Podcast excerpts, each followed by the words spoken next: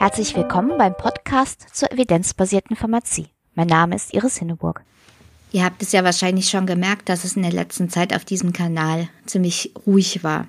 Das liegt vor allen Dingen darin, dass ich noch so viele andere Projekte am Köcheln habe. Und ich habe lange hin und her überlegt, wie es jetzt mit diesem Podcast weitergeht und bin aber zu dem Punkt gekommen, wo ich leider sagen muss, ich habe leider nicht mehr die Kapazitäten, um den noch auf dem Niveau weiter zu betreiben, wie ich es eigentlich möchte. Ich habe ja auch noch das andere Podcast-Projekt, die Evidenzgeschichten, und das ist sehr aufwendig und ich möchte lieber einen Podcast ordentlich machen als zwei nur so hingehuschelt.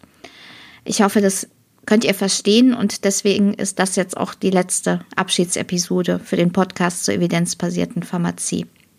Mir hat das in den letzten Jahren sehr viel Spaß gemacht. Ich habe mich auch sehr gefreut, dass es doch einige Rückmeldungen auf meine Umfrage Ende letzten Jahres gab.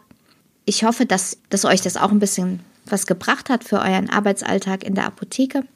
Und danke euch vielmals für die vielen Downloads, die das, der Podcast hatte. Ich lasse die alten Episoden online. Das heißt, wenn ihr also auch nochmal was nachhören wollt oder gerade auch die methodischen Sachen nochmal anhören wollt oder weiterempfehlen, dann ist es weiterhin möglich. An der Stelle will ich mich jetzt aber auch dann verabschieden. Vielen Dank nochmal für alles.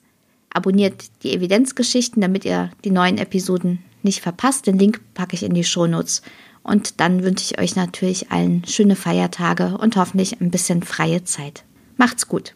Tschüss.